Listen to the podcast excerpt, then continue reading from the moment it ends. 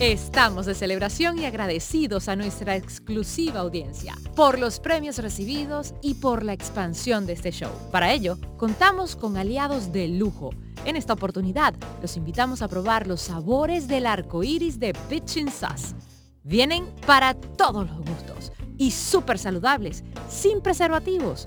Es una salsa vegana cremosa hecha principalmente a base de almendras pero con diferentes sabores. Perfecta para las personas alérgicas al gluten, para todos los que quieren comer rico y chuparse los dedos. En el episodio de hoy de Power Moment.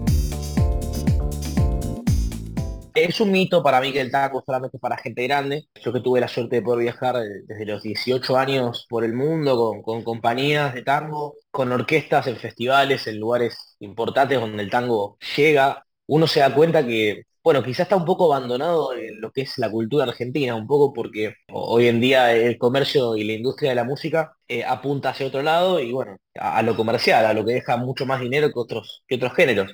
Entonces es que queda un poquito en el olvido y ese olvido es un producto de que, por ejemplo, mi abuela, la abuela de otro o el padre de alguien, escuche tango y que la gente joven no lo escuche. Así se va perdiendo un poco la tradición también. Estás escuchando Power Moment con Paula Lamas. Belleza, innovación, creatividad y excelencia son algunos de los ingredientes que han hecho de Tango Lovers un éxito internacional que conquista cada escenario que pisa. No es solo para amantes del tango, es para los amantes del entretenimiento de alto nivel. Uno de los espectáculos más dinámicos, elegantes, emocionantes y sensuales que ha sido calificado como el show de tango al mejor estilo de Broadway, con más de 20 artistas en el escenario, campeones de tango a nivel mundial, ganadores de múltiples premios, como el mejor musical del año varias veces, ganadores del premio ACE como mejor show musical del año en diferentes oportunidades y nombrados embajadores cultural del Uruguay, regresan a Estados Unidos con su espectáculo Volver después de dos años de pausa la excelencia artística e interpretativa que los caracteriza para unir culturas y generaciones a través del arte del tango. Uno de sus intérpretes, una de las voces más jóvenes y relevantes, H. Rey, nos cuenta sus inicios y entre otras cosas, resalta que el tango no tiene edad, además es de todos y para todos.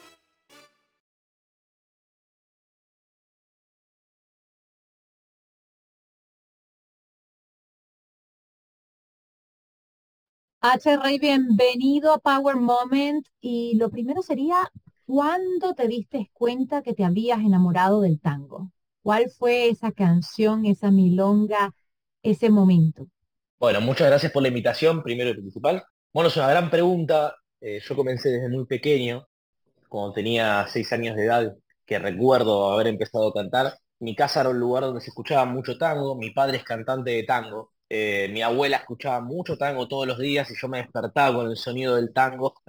es muy reiterativo la palabra tango en mi vida, como esa ola que te cuento, porque todo sucedía a través del tango. El hermano de mi abuela también era cantante de tango, le, gustaba cantar, era bailarín de tango también. Eh, entonces creo que mm, fue eso lo que despertó en mí esa sensación de, vivir esa cultura dentro de mi casa, que, que ha recorrido mis venas desde que tengo uso de razón. Ahí fue cuando, bueno, me, di cuenta que era algo, que amaba, algo que me gustaba mucho y que era que, quería que pertenezca para siempre en mi vida. Digamos, muchas personas cuando le mencionas la palabra tango piensan el tango es para personas mayores, pero no para jóvenes. Y tú eres una de las voces más jóvenes en el tango. Es un mito para mí que el tango solamente para gente grande. Yo que tuve la suerte de poder viajar desde los 18 años por el mundo con, compañías de tango, con orquestas en festivales, en lugares importantes donde el tango llega, uno se da cuenta que, bueno, quizás está un poco abandonado en lo que es la cultura argentina, un poco porque hoy en día el comercio y la industria de la música eh, apunta hacia otro lado y bueno,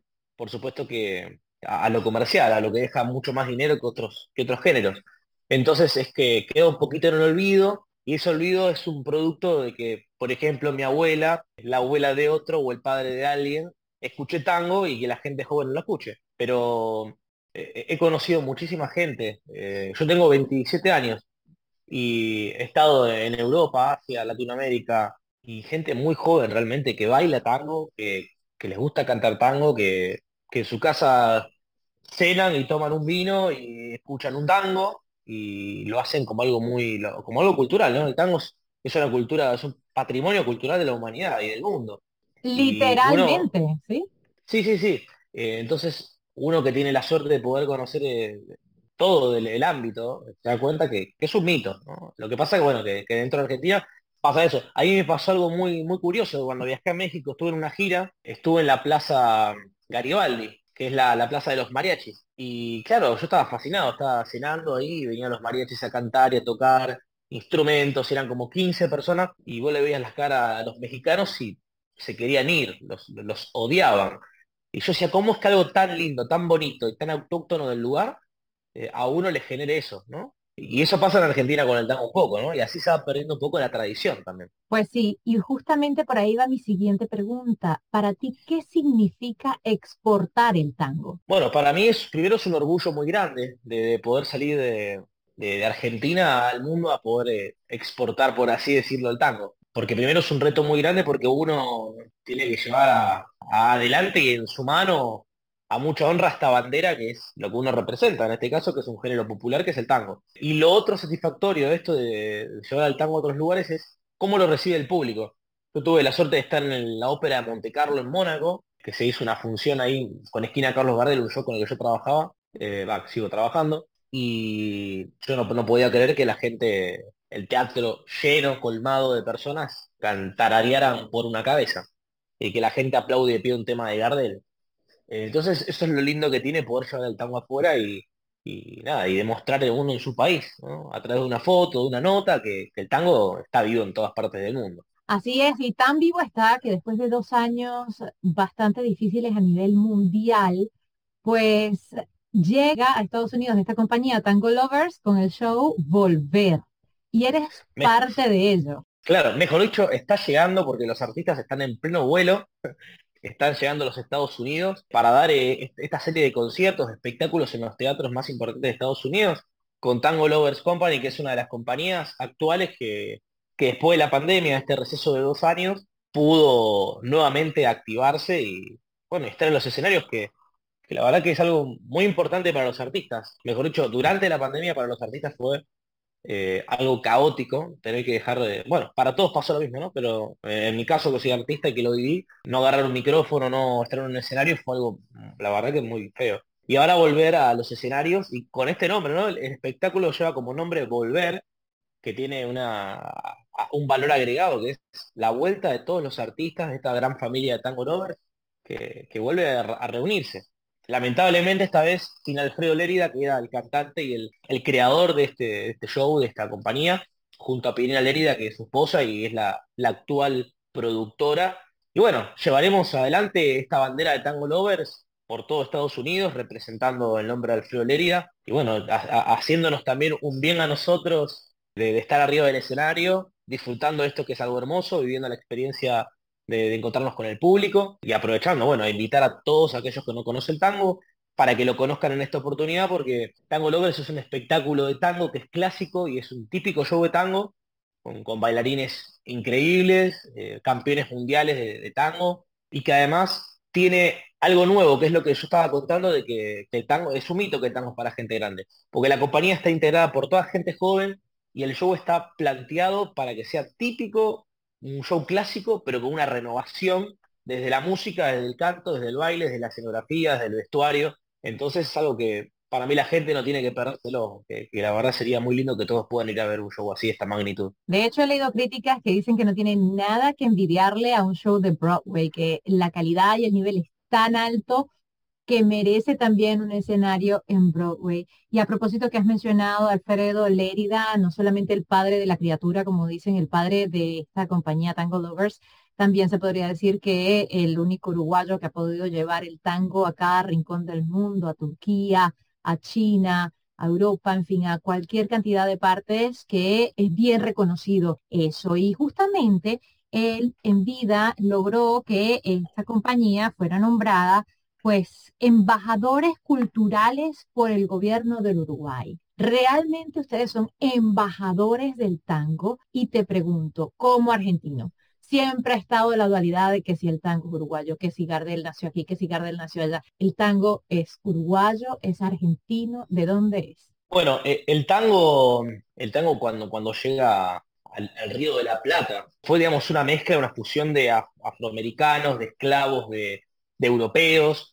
Y el tango eh, es compartido, es argentino y es uruguayo, porque eh, el Río de la Plata divide Uruguay de Argentina. Gardel era francés, nació en Toulouse, y desde muy chico viajó, y bueno, desembarcó en el Río de la Plata, fue a Uruguay, después volvió a Argentina, pero yo creo que también es uno de esos mitos, obviamente para, para un argentino Gardel es argentino, para un uruguayo Gardel es uruguayo, para un chino Gardel es chino entonces. Porque es así, uno adopta a Gardel, que le gusta el tango, lo toma como un referente y lo adopta como parte de uno. Pero yo creo que Gardel rompió el estereotipo de todos los cantantes de tango, fue la verdad que un artista increíble para su época, un adelantado, un avanzado, porque ha grabado películas, ha filmado cortos, eh, videoclips en su momento, o sea, fue algo, una maravilla. Entonces yo creo que Gardel es de todo el mundo. A todos le pertenece Gardel porque fue un ícono para todos nosotros. Hoy en día, después de muerto, después de tantos años, sigue siendo, para mí por excelencia, el mejor cantante de tango, el mejor referente.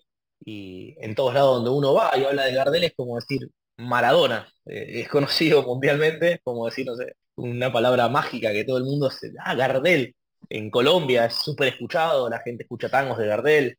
Entonces uno a eso lo, llena de orgullo. Antes de continuar, un consejo poderoso. Semana del 16 de octubre. Esta semana es bastante movida a nivel emocional, los sentimientos están a flor de piel, hay mucha necesidad de buscar aquello que te cobija, que te nutre, que te hace sentir en casa, cobijada y protegida. Y este, eso es lo que hay que buscar. Eh, si no es a través de personas que te lo puedan proveer, busca texturas, alimentos o actividades que te hagan sentir seguridad, protección y armonía contigo.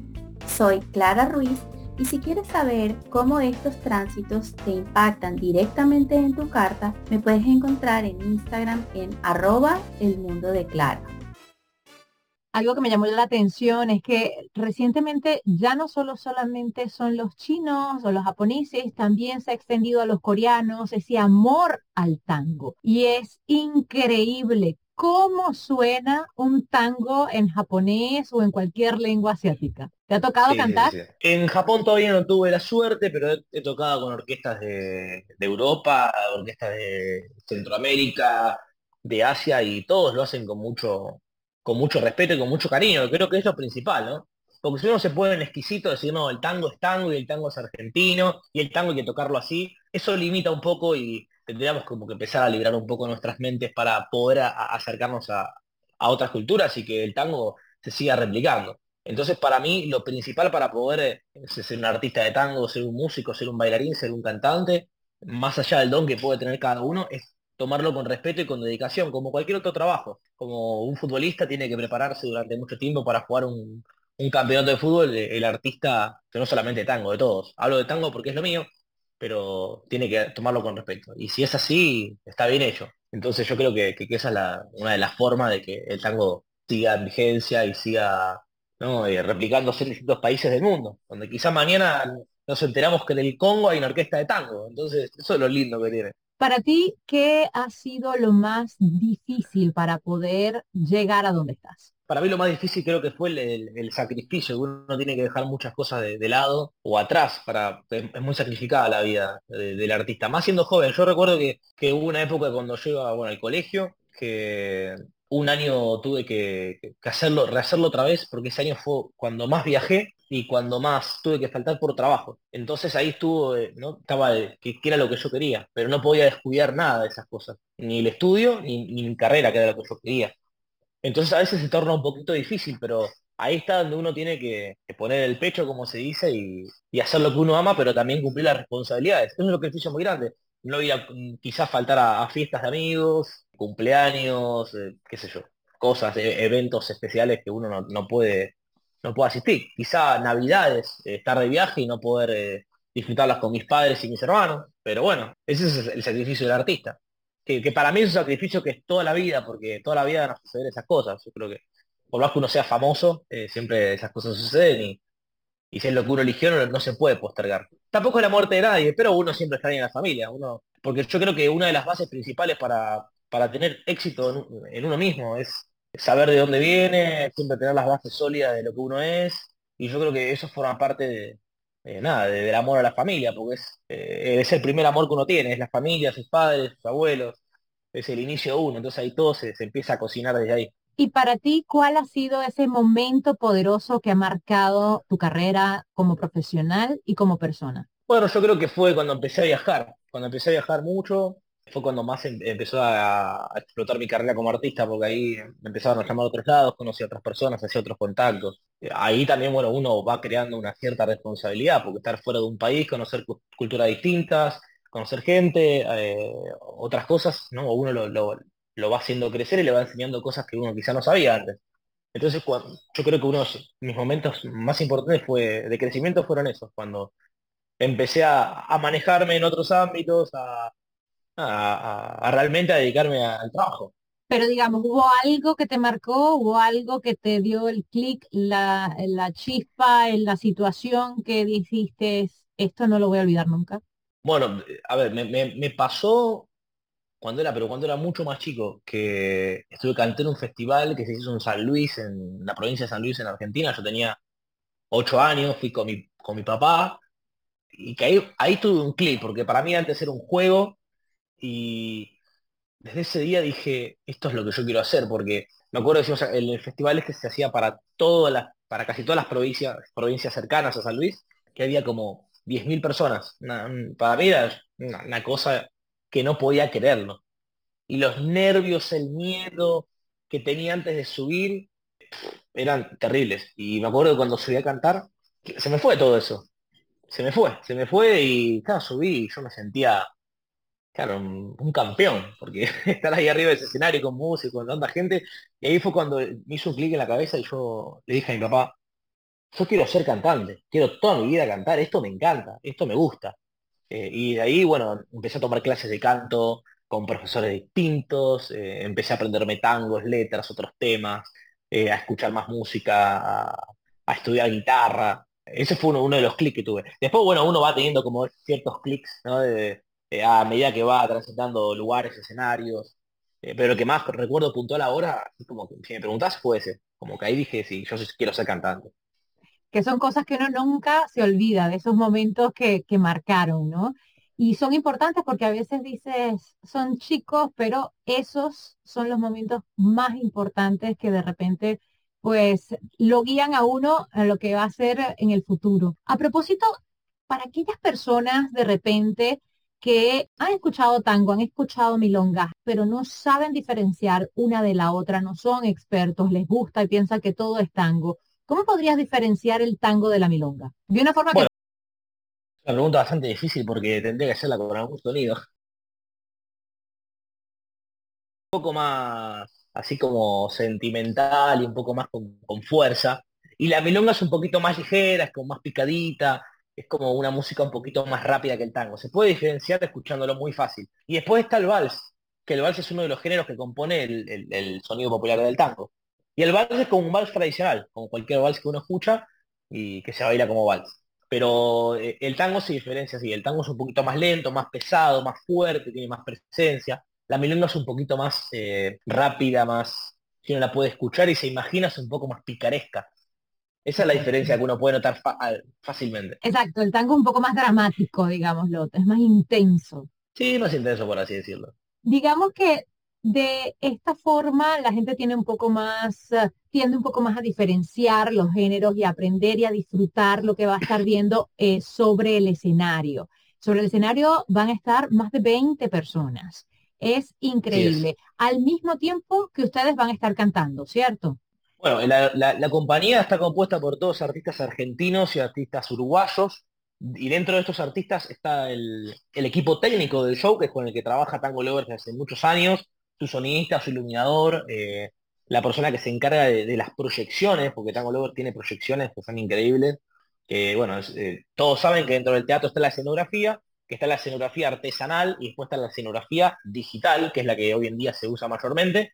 Esta es la escenografía que usa Tango Lovers hay un especialista que viene exclusivamente para eso. Además de, esos, técnicos, bueno, se encuentra la vestuarista, eh, el asistente de, producción, nuestra productora Pirina Lérida, que es la encargada de todo, absolutamente todo, eh, que no sé cómo hace porque son muchas cosas, y hay que, la verdad que hay que ser genio para poder tener eh, que no se escape nada. Y después está la, orquesta, que son la orquesta del tango, la orquesta de, tango que tiene Tango Lovers, y el staff de bailarines, que son cinco parejas de bailarines, y tres cantantes de, tres cantantes de tango. Eh, Santiago Plas, María de los Ángeles, que son los uruguayos, y bueno, y quienes habla H. Rey, que es el cantante argentino, el recién llegado a la compañía.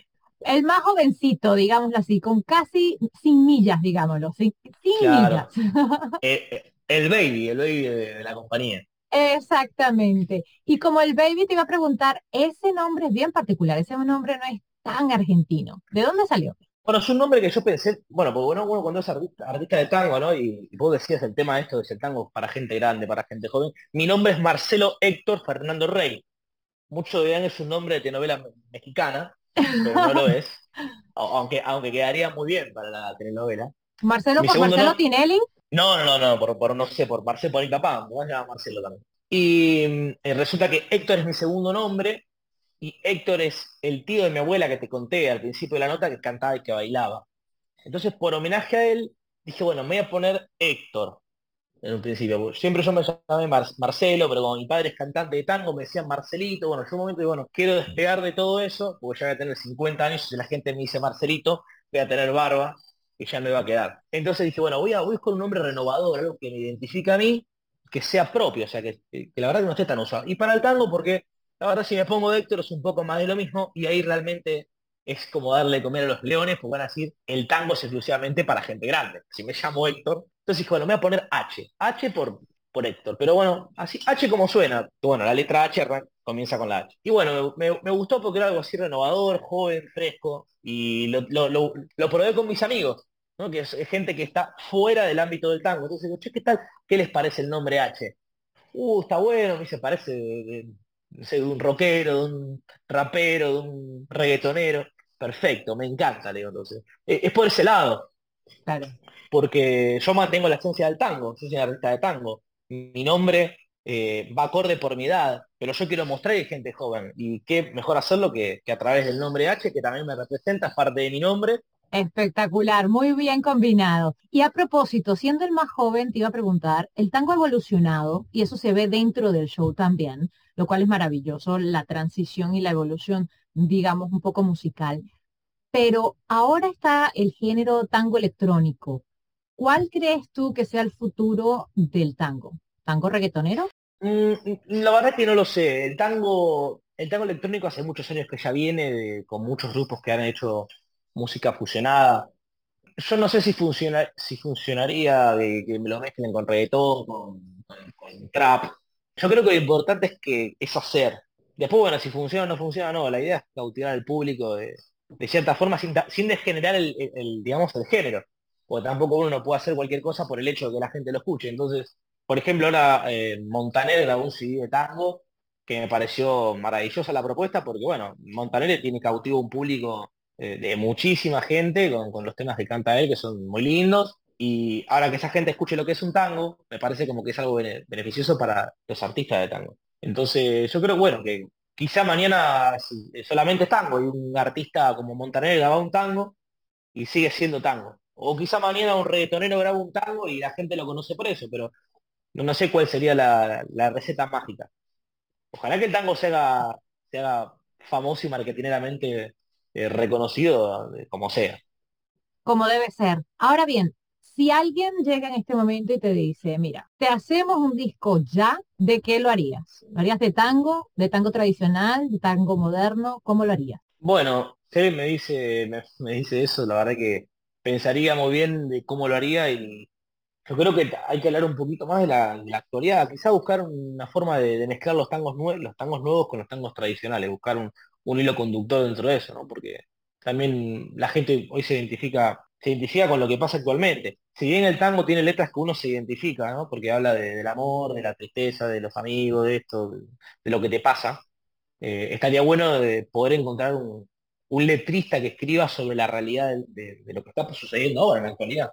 Quizá eso acercaría un poco más al público joven. Eh, yo creo que sí, que, podría ser una, mezcla ahí de, tangos tradicionales con, tangos actuales. ¿Cuál sería tu consejo para todos los que están conectados de repente que quieran entrar en el mundo de la música o incursionar en el tango? ¿Por qué no? Bueno, mi consejo que yo siempre trato de, usar, que alguna vez seguramente ya me lo dieron a mí, y lo tomé en práctica, es que para ser artista no, no, hay, no hay un secreto mágico, es, es luchar día a día, es prepararse, es estar en, en actividad, es apostar a lo que uno ama, no, no bajar los brazos nunca, porque en esta, en esta carrera del arte siempre hay altibajos, y hay más, hay más bajos que, altos, entonces eh, yo creo que es eso, ¿no? Y también, como decía antes, eh, saber de dónde uno viene, la, humildad es lo principal para ser un gran artista. Yo creo que prefiero a una persona que no es conocida y es humilde a, toparme con alguien famoso y que, que sea una persona arrogante, porque eso se siente y eso bueno, me, ha pasado con, artistas. Entonces, yo creo que para ser un, grande en su totalidad, no simplemente ser famoso y conocido, sino tener realmente esa humildad que dicen de los grandes que no, no casi todos la tienen. Y es muy difícil a veces cuando uno está en ese, en ese estrellato de... Pero bueno, yo creo que bueno, puede ser uno de esos consejos que, que me doy siempre yo. O quizá a alguien le sirve. Claro que sí, seguramente.